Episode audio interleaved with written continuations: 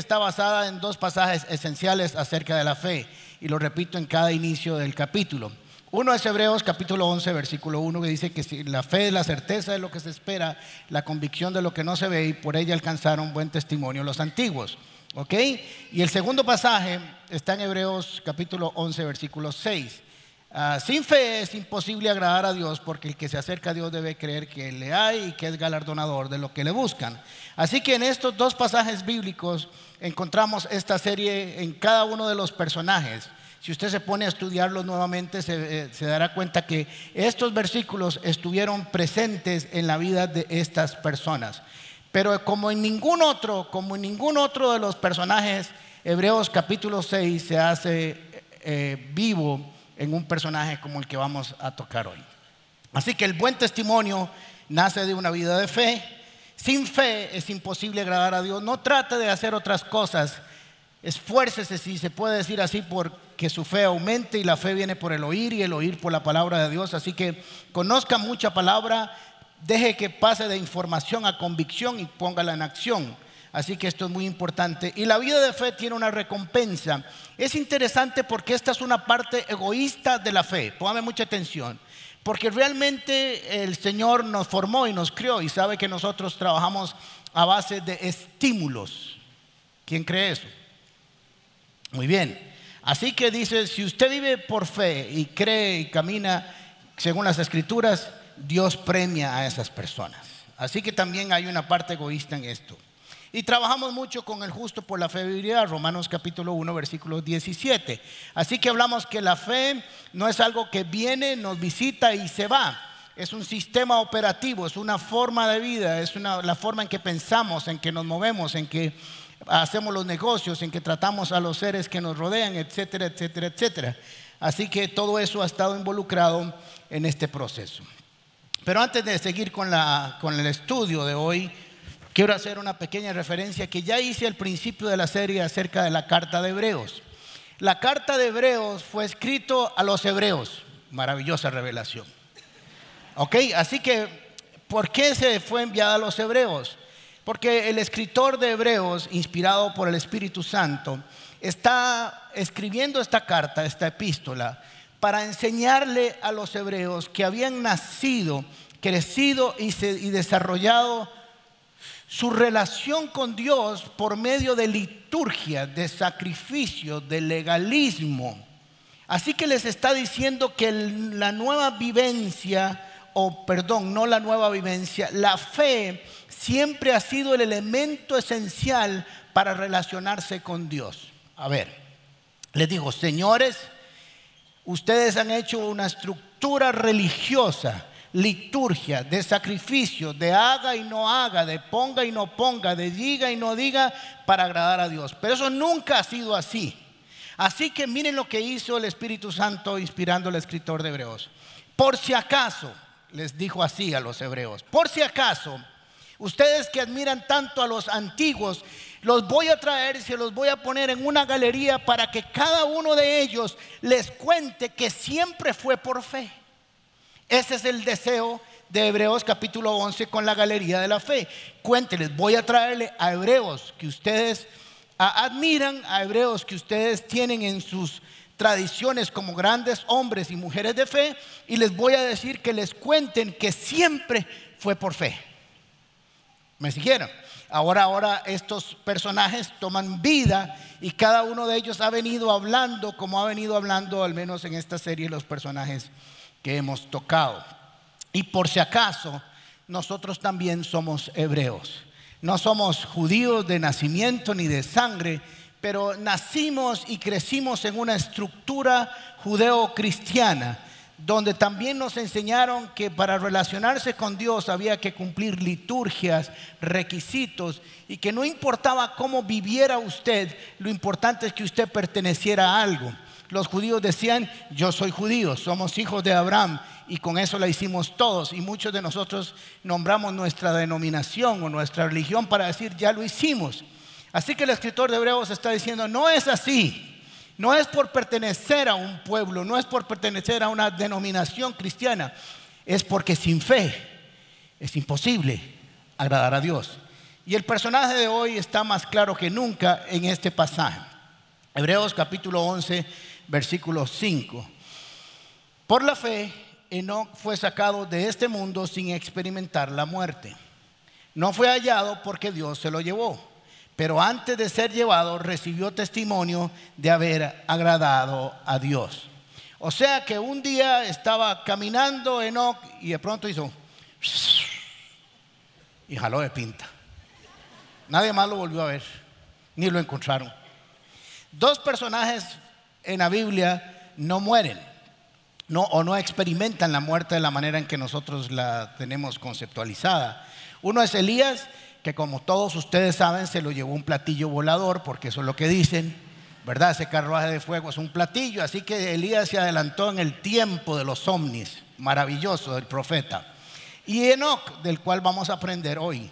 Pero miren qué interesante, porque para leer usted de Enoch y entender exactamente de qué se trata la vida de Enoch, tiene que leer el 5 y el 6 juntos. Aunque el 6 tiene una aplicación genérica para todas las personas, específicamente está relacionado con Enoch. Así que vamos a leerlo juntos para que vea cómo toma eh, luz es este pasaje en relación a Enoch. 5 eh, y 6. Por la fe Enoch fue sacado de este mundo sin experimentar la muerte. No fue hallado porque Dios se lo llevó. Pero antes de ser llevado recibió testimonio de haber agradado a Dios. En realidad, sin fe es imposible agradar a Dios. ¿Se dieron cuenta? Había agradado a Dios y sin fe es imposible agradar a Dios, ya que cualquiera que se acerca a Dios debe creer que Él existe y que recompensa a los que le buscan. O sea que están juntos. Quiere decir que el 6 está haciendo una referencia directa a Enoch para explicarnos. Es un personaje, recuerde que hemos estado hablando de personajes de los cuales no se habla mucho o se habla de aspectos diferentes, pero no con la fe. Así que hagamos un resumen de qué fue lo que pasó. Fue sacado de este mundo, no murió, porque Dios se lo llevó, pero antes de llevárselo dio testimonio que había agradado a Dios. Había agradado a Dios a través de qué? De la fe, no de lo que había hecho. Wow, qué descripción más clara.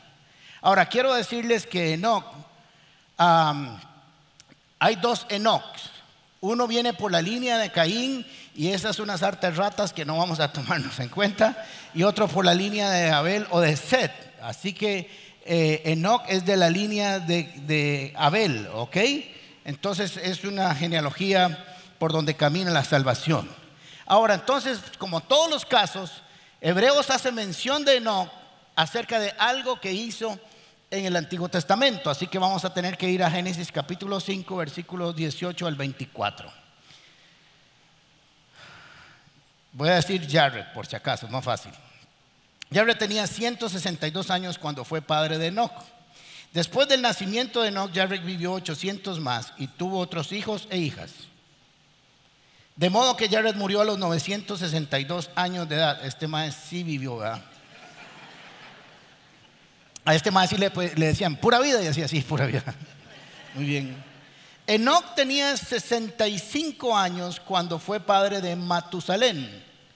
Después del nacimiento de Matusalén, Enoch anduvo fielmente con Dios 300 años más y tuvo hijos, otros hijos e hijas. En total, Enoch vivió 365 años y como anduvo fielmente con Dios, un día desapareció porque Dios se lo llevó. Ahora voy a leerle en la versión de 1960 el pasaje, los versículos 22 y 24. Y caminó Enoch con Dios después que engendró a Matusalén 300 años y engendró hijos e hijas. Y en el 24 dice, y caminó pues Enoch con Dios y desapareció porque Dios se lo llevó. Es interesante porque Génesis capítulo 5 es la genealogía de los hombres antes del diluvio, desde Adán hasta Noé. Pero si usted lo lee correctamente, es el capítulo de la muerte. Se los voy a resumir, no lo vamos a leer todo. Murió Adán a los 930 años y se palmó. Murió, eh, vivió Seth 912 años y murió. Vivió Enos 905 años y murió. Vivió Cainán 910 años y murió. Vivió Malalel 895 años y murió. Vivió Jared 962 años y murió. Vivió Enoch 965 años y desapareció. Vivió Maturasalén 969 años y murió. Vivió Lamec 777, ese es el patrullero de Cantinflas, 777 era Lamec. Y murió. Y vivió Noé 500 años y murió. Pero hay alguien en esta lista que hizo algo diferente. Así que si hizo algo diferente, yo tengo que saber qué hizo este chavalo, porque yo lo quiero hacer. Ahora es interesante que es el que se habla específicamente que no murió, pero es el que vivió menos. Ahora les voy a explicar por qué. No tengo la menor idea, pero yo inventé una razón. Muy bien. Así que en el texto, en la forma que se eh, redacta, parece que a los 65 años, cuando Enoch tuvo a Matusalén, conoció al Señor. A partir de ahí comienza a caminar con el Señor. Y lo que se entiende en el contexto de, este, de estos 1100 años más o menos, es que él entendió a que el sacrificio de Abel llevaba a la salvación, así que adoró como Abel lo había hecho, porque había ofrecido un mejor sacrificio.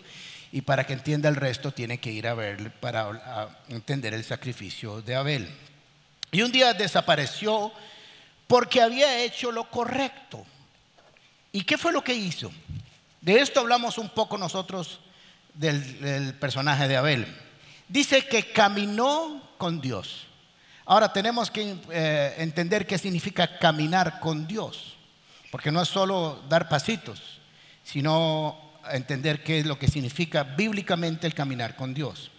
Ahora voy a hacer un paralelismo entre Abel y Enoch para que entiendan cómo funciona estos dos personajes de los cuales hemos hablado. Abel nos enseña el sacrificio para ser salvos. Abel nos enseña el sacrificio para ser salvos, que es el sacrificio del cordero en el altar del sacrificio. Pero Enoch nos enseña a caminar después de ser salvos, a caminar por fe. Enoch nos enseña a caminar después del sacrificio. Abel es el principio de la fe el perdón a través de la sangre del cordero y Enoch es el final del camino de la fe. El sacrificio el principio, la fe es la culminación del sacrificio. Y Abel adoró por fe y Enoch vivió por fe. Así que tenemos que entender que esta fórmula del sacrificio y caminar tienen que ir juntos. No se puede caminar por fe a no ser que no se haya pasado por el sacrificio de la cruz del Calvario. No se puede. Es imposible agradar a Dios sin fe. Ahora, ¿qué significa caminar? Caminar es un concepto judío, es un concepto teológico, no es solo dar pasitos. Tiene que ver con intimidad, con cercanía. Usted camina con alguien y tiene que ir juntos. Si uno camina por allá y otro por allá, no es que caminan juntos, solo que están caminando pero no están caminando juntos. Así que ese caminar bíblico tiene que ver con intimidad, con cercanía. No sé si usted lo tiene en su mente, pero una pareja caminando juntos de la mano en un sendero con arbolitos y flores, todo el mundo hace, ay. O un par de ancianitos caminando de la mano juntitos, ay. O una mamá y un niño caminando de la mano produce cercanía, intimidad, habla de amor, habla de cariño. Ese es el concepto que está desarrollándose aquí. También habla de un acuerdo. O sea, Amós, digo, capítulo 3, versículo 3 dice, ¿pueden dos caminar juntos si antes no pueden o no se ponen de acuerdo? ¿Caminarán dos juntos si no se pusieran de acuerdo? Pues no. Entonces hay que hacer un acuerdo para caminar juntos. Esto implica dos cosas que no camino eh, en intimidad con alguien por obligación, sino por deseo, por amor. ¿Ok? También no voy a caminar con alguien a no ser que esté de acuerdo con él. para dónde vamos, cómo vamos, a qué ritmo, bajo qué circunstancias, por dónde vamos a ir, cómo vamos a ir, porque no sé para dónde vas. Entonces, esto significa que nosotros tomamos y hacemos un acuerdo con Jesús, en nuestro caso, y decidimos caminar de acuerdo a sus enseñanzas, a sus principios, a sus valores y a sus reglas, y yo me someto a caminar con Él. Así que este caminar de intimidad, de acuerdo y de santidad nos dice que esto es permanente y constante en la vida de uh, Enoch, y ahora les voy a decir por qué. También implica cuando caminamos a la par de alguien que es el que nos guía, porque aquí Jesús es el que guía el camino, que nosotros estamos de acuerdo con su voluntad, con lo que Él ha expresado antes de empezar a caminar. Por eso es muy importante que usted y yo, cuando decidimos seguir a Jesús, conozcamos claramente cuáles son las reglas de ese caminar con Cristo. El problema que hemos tenido es que nosotros creemos, bajo el sistema que hablé de Hebreos, de la religiosidad, que es solo pasarse de religión o es solo asistir a un templo o decir que viene a la comunidad paz. Eso no vale para el reino de los cielos. Lo que vale es la intimidad y la fe que tenemos con Jesús y si estamos de acuerdo con su doctrina y con lo que Él enseña. Esto implica también de armonía y sintonía. Todo eso está en el concepto bíblico de caminar a la par de alguien. Y no vayamos muy lejos, un matrimonio. Un matrimonio es para caminar juntos. Cuando no están de acuerdo, cuando no hay armonía, cuando no hay sintonía, cuando no hay un mismo destino y un mismo rumbo, ¿qué pasa? Se despeina Tere. Y hay que intervenir profundamente para volver a unir voluntades, objetivos y acuerdos. Hay que volverlos a poner. Así que lo que quiere decir el caso de Enoch es que él decidió hacer todo esto con Dios. Todo esto que implica el concepto hebreo de caminar con alguien o teológico está incluido en la vida de Enoch. Enoch dijo, voy a caminar con Dios, yo creo que Él existe y que es galardonador de lo que le buscan. Eso fue lo que dijo, Hebreos 11.6, está unido al 5. Yo creo que Él existe, así que Él no solamente creyó, que Dios, Jehová, estaba en el trono y que era el creador de lo visible e invisible, sino que él creyó no solamente que era un concepto místico, sino que lo hizo una realidad y se puso a caminar al lado de él. Él entendió que era un Dios personal, que tenía la capacidad de caminar al lado de todo aquel que lo invitara a caminar con él.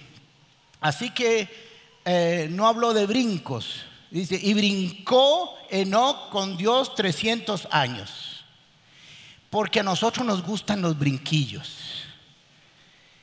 Caminar implica un paso a la vez. Pasito a pasito y dejen de estar pensando en esa canción porque eso les, se les va a salir el diablo. Es despacito. Es paso a paso.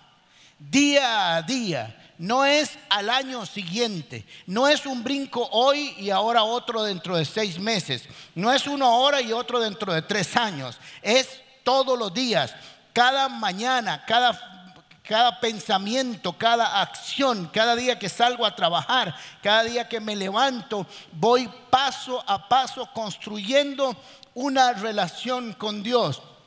Y miren qué interesante porque en la forma en que se escribe, en la literatura ah, hebrea. Y dice, y caminó 300 años con Jehová. Habla de constancia y permanencia. 300 años son muchos. En que Enoch se levantó cada mañana y estaba seguro que el que se acerca a Dios tiene que creer que Él existe. Él estaba seguro de que se levantaba y el Señor estaba con él. Que se iba al desayuno y el Señor estaba con él. Que se iba con su esposa y el Señor que estaba con él. Que se iba al trabajo y el Señor estaba con él. Que iba a hacer negocios y el Señor estaba con él. Que pensaba y el, el Señor estaba con él. Que veía y que el Señor estaba con él. Era una realidad en su vida. No fue un concepto religioso, fue una realidad, una vivencia. 300 años caminando con Dios y no hubo un solo día en que Enoch no caminara con el Señor. Ahora cualquiera diría, bueno, pero es que aquellos tiempos eran diferentes. Falso. Recuerden que esta es la generación antes del diluvio y el diluvio se dio por la perversión de esa generación. Génesis capítulo 6, versículo 5. Al ver el Señor que la maldad del ser humano en la tierra era muy grande y que todos sus pensamientos tendían siempre al mal, dijo voy a enviar un diluvio. Así que era un tiempo muy complicado, era un tiempo donde había que ir como Noé cuando lo vimos contra la cultura. Ahora agárrese de la silla y póngase el cinturón. Porque siempre, no de vez en cuando, siempre que usted decide caminar con Dios, decide que va a caminar en contra de la cultura de la época. Siempre. O usted camina con Dios o camina con la cultura de la época. Es una decisión. Lo que tomó Enoch fue una decisión. Había una cultura que se estaba separando de Dios, tan mala y perversa que Dios la iba a erradicar de la tierra y sin embargo él decidió que iba a caminar contravía. El cristianismo siempre es contravía de la cultura de esta tierra. Si usted piensa que es un bicho raro, bienaventurado, Enoch. Así es como funciona. Somos los locos de este mundo, los cristianos, los imbéciles, los estúpidos, pero no saben que somos la sabiduría de Dios en la tierra.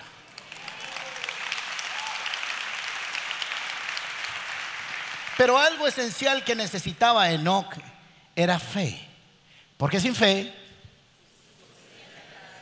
qué maravilla de auditorio. Me costó un mes y una semana, pero ya le llegó. Sin fe es imposible. Cuando usted va a hacer un negocio y lo va a torcer porque siente que si no lo tuerce no lo hace, no hay fe, hay carnalidad. Dios no existe, yo tengo que ayudarle y le voy a ayudar mal. Cuando usted tiene que hacer conductas indebidas de todas las maneras que se le ocurra para quedar bien con los demás, ahí no hay fe. Porque fe es premiada.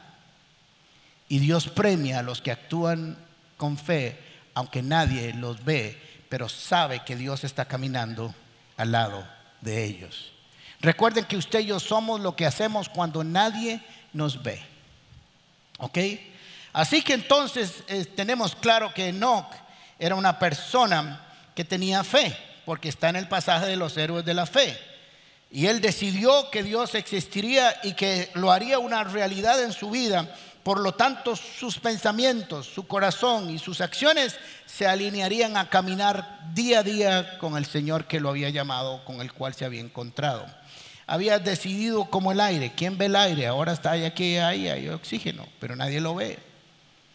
Si nos lo quitaran, todos nos asfixiaríamos. No lo vemos, pero sentimos sus efectos. Así funciona la fe. No la vemos, pero sabemos que tiene efectos en nuestras vidas. No podemos caminar con alguien que no sabemos o estamos seguros que sí existe. Nosotros todos hemos decidido de alguna manera caminar con Jesús, pero hay momentos donde parece que Dios no existe, que yo tengo que tomar mis propios caminos, que tengo que tomar mis propios destinos, porque parece que Dios en el, eh, en el, en el cruce pasado se salió y se corrió y no nos dimos cuenta que fuimos nosotros los que nos corrimos y nos torcimos en algún momento de nuestra vida. La fe implica que hay que cambiar la voluntad nuestra por la voluntad de Dios. Porque nuestra voluntad es imperfecta, pero la de Dios es perfecta. Tenemos que saber que caminar con alguien por 300 años o por 25 o por 40 o por 5, lo que Dios tenga destinado para nosotros, implica una obediencia porque la fe implica obediencia. No hay fe si no hay obediencia. Obedecemos porque tenemos fe, porque entendemos que el mandato es santo, puro y honesto y tiene resultados extraordinarios de bendición porque Dios es galardonador de los que le buscan y los que actúan con fe. Entiendo que cuando actúo con fe, Dios está dispuesto a premiarme. El problema es que nosotros queremos autopremiarnos. Ahora, yo no sé si usted ha decidido caminar con Jesús. Tal vez solo le conoció. Tal vez solo se pasó de templo, de auditorio, o tal vez solo se pasó de denominación. Pero tenemos que aprender a caminar con Jesús. Aprender implica que hay que ir a clases, como niñitos recién nacidos. Usted, un niño, está empezando a caminar y usted lo agarra de la mano, da tres pasitos y el carajillo ese hace, yo puedo solo. Y lo enhacha uno. Con un añito, ¿verdad? Lo pase prensado. ¿Y saben qué hace un buen padre? Lo suelta. Dos pasitos y empezó a aprender. Le extiende su mano otra vez y le dice, aquí estoy, pero tienes que dejarme enseñarte, yo sé cuándo soltarte. Así que la vez pasada se cayó con dos pasos, esta vez da diez y hace. Y un buen padre lo vuelve a soltar. Y cataplum, hasta que comienza a entender que hay que ir poco a poco y paso a paso. No necesitamos hacerlo todo en nuestros primeros días de caminar con Jesús, pero sí tenemos que dejarnos enseñar por su presencia y por su espíritu. En el Nuevo Testamento, el concepto de caminar con Dios es andar en el Espíritu, caminar en el Espíritu, movernos en el Espíritu, en la dirección del Espíritu.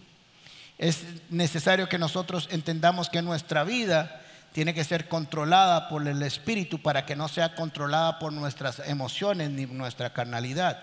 Gálatas capítulo 5, versículo 16. Así que les digo, vivan por el Espíritu y no sigan los deseos de la naturaleza pecaminosa, porque ésta desea lo que es contrario al Espíritu y el Espíritu desea lo que es contrario a ella. Los dos se oponen entre sí de modo que ustedes no pueden hacer lo que quieren. Imagínese usted caminando con Jesús. Usted representa la carne y Jesús el Espíritu. Y cada uno para un lado diferente. Y usted diciéndole, no, usted tiene que seguirme para donde yo voy. Y el Espíritu le dice, no, yo soy el que lo guío usted. Así que tenemos que enseñarnos o dejarnos enseñar por el Espíritu Santo, vivir bajo la dirección. Pero hay algo extraordinario que usted diría, bueno, esto no es muy, muy, muy, muy extraordinario lo que hizo Enoch, porque también dice por ahí que Noé caminó con Dios un poco. No lo dice dos veces, pero tampoco dice que desapareció. Cada uno es tratado de manera diferente. Esto es lo hermoso de haber conocido estos personajes, que cada uno es tratado de manera individual. No trate de que Dios lo trate a usted como el que está a la par. Siempre busque que Dios lo trate a usted de manera individual no importa si son destinos diferentes a los de que usted ha visto en su casa o con sus amigos. Así que el destino y el tratamiento de cada uno de estos personajes fue de manera individual según el corazón de Dios. Así que hay algo más extraordinario, que es donde esto tiene todo el sentido. La epístola de Judas, no Judas la rata esa que se murió, sino el hermanillo de Jesús Solo tiene un capítulo, así que no se dice capítulo 1, sino nada más el versículo. Dice, también Enoch, el, séptimo patriarca a partir de Adán, lo cita como séptimo por perfección tal vez, esto es un criterio personal, profetizó acerca de ellos. Ahora le tengo que decir para que usted entienda lo que estaba pasando con Enoch. El libro de Judas fue escrito para decirle a los creyentes que habían falsos maestros, falsas doctrinas que estaban torciendo la verdad del Evangelio. Y les estaba diciendo que habían bichos malos que estaban engañando al pueblo de Dios y que tenían que tener cuidado de esos engañadores con doctrinas erradas, con doctrinas falsas, con doctrinas equivocadas. ¿Estamos bien hasta ahí? ¿Entienden para qué fue escrito el libro de Judas? Ahora entenderá la redacción. También Enoch, el séptimo patriarca, a partir de Adán, profetizó acerca de ellos. ¿Acerca de quién? ¿De quién? De los falsos profetas, de los profetas engañadores, de los maestros deshonestos. Miren, entonces profetizó acerca de ellos. ¿Qué profetizó? Miren, el Señor viene con millares y millares de sus ángeles para someter a juicio a todos y para reprender a todos los pecadores impíos por todas las malas obras que han cometido y todas las injurias que han proferido contra él. Bien, Enoch es el primer profeta de las escrituras. La primera profecía es la de la salvación en el huerto de Edén. Ella te irá, te herirá en la cabeza y usted en el talón y ya conocen esa historia. Así que el, primer profeta es Enoch. Y lo que está visualizando Enoch en el tiempo es el final de la historia del juicio de Dios contra los impíos y los falsos profetas. Enoch caminando en intimidad con Dios. Mire lo que produce la intimidad con Dios. Caminando al lado de Dios, todos los días Dios decidió enseñarle el final del camino de la fe. Porque solo caminando a la par de Jesús, Él nos revelará su voluntad. Pero hay algo más. Parece que no, no solo se está refiriendo al juicio de los falsos profetas. Quiere decir que en su tiempo habían falsos profetas, falsos maestros y engañadores. Porque si él profetizó contra ellos fue porque se los dijo y se levantó contra ellos. Pero parece que algo más sucedió en la vida de Enoch. Enoch, para los que les guste o no teológicamente el concepto, visualizó el rapto de la iglesia. Cuando vendría con millones de ángeles y tomaría a su pueblo y se lo llevaría. Pero póngame mucha atención. Lo tuvo tan claro, tan conceptualizado acerca del juicio y que Dios cuidaría a su iglesia y lo libraría del mal de pasar por la crisis del mundo, que mientras él caminaba, su profecía se hizo una realidad y pasó al cielo. Es impresionante no solamente caminó con Dios, sino que creyó en el Dios de las Escrituras, creyó en lo que iba a hacer y creyó tanto que Dios le dijo, lo tienes tan claro que voy a permitir que experimentes lo que profetizaste para que toda la humanidad sepa que un día vendré por mi iglesia. Wow y más guau y titiri guau. Esto es extraordinario. Cada día fue el que menos vivió de toda la generación antes del diluvio, porque sabía que su destino sería la presencia de Dios en cumplimiento de sus promesas. Esto fue un acto voluntario deliberado, lo buscó, caminó, no importa si habían falsos profetas, maestros engañosos o perversión en el mundo entero, él decidió que caminaría todos los días y Dios le reveló, porque cuando usted camina todos los días al lado de Jesús, se le habla a su oído y se escucha fácilmente su conversación y hay revelación para aquellos que le buscan. Primera de Crónicas capítulo 28 versículo 9 dice, David le dijo a Salomón, si lo buscas, lo encontrarás. Y quiero decirle que si deseas encontrar a Jesús y caminar a su lado los próximos 20, 30, 40 o 50 años o 70 que te falten, así será y se cumplirá. El Salmo 119, 10 dice, yo te busco con todo corazón, no dejes que me desvíe de tus mandamientos o de tus caminos porque quiero andar en tus sendas, oh Dios. Y Jeremías 29, 13 dice, me buscarán y me encontrarán cuando me busquen de todo corazón. Caminar con Jesús es posible. Solo tienes que desearlo. Solo tienes que anhelarlo en tu corazón. Solo tienes que creer que Él quiere hacerlo. Porque Él dijo, estaré con ustedes hasta el fin del mundo. Les dará mi espíritu para que esté con y en ustedes. Y todo lo que tiene que revelarle el Padre a cada uno de ustedes lo hará a través del Espíritu. Gracias por acompañarnos en Comunidad Paz.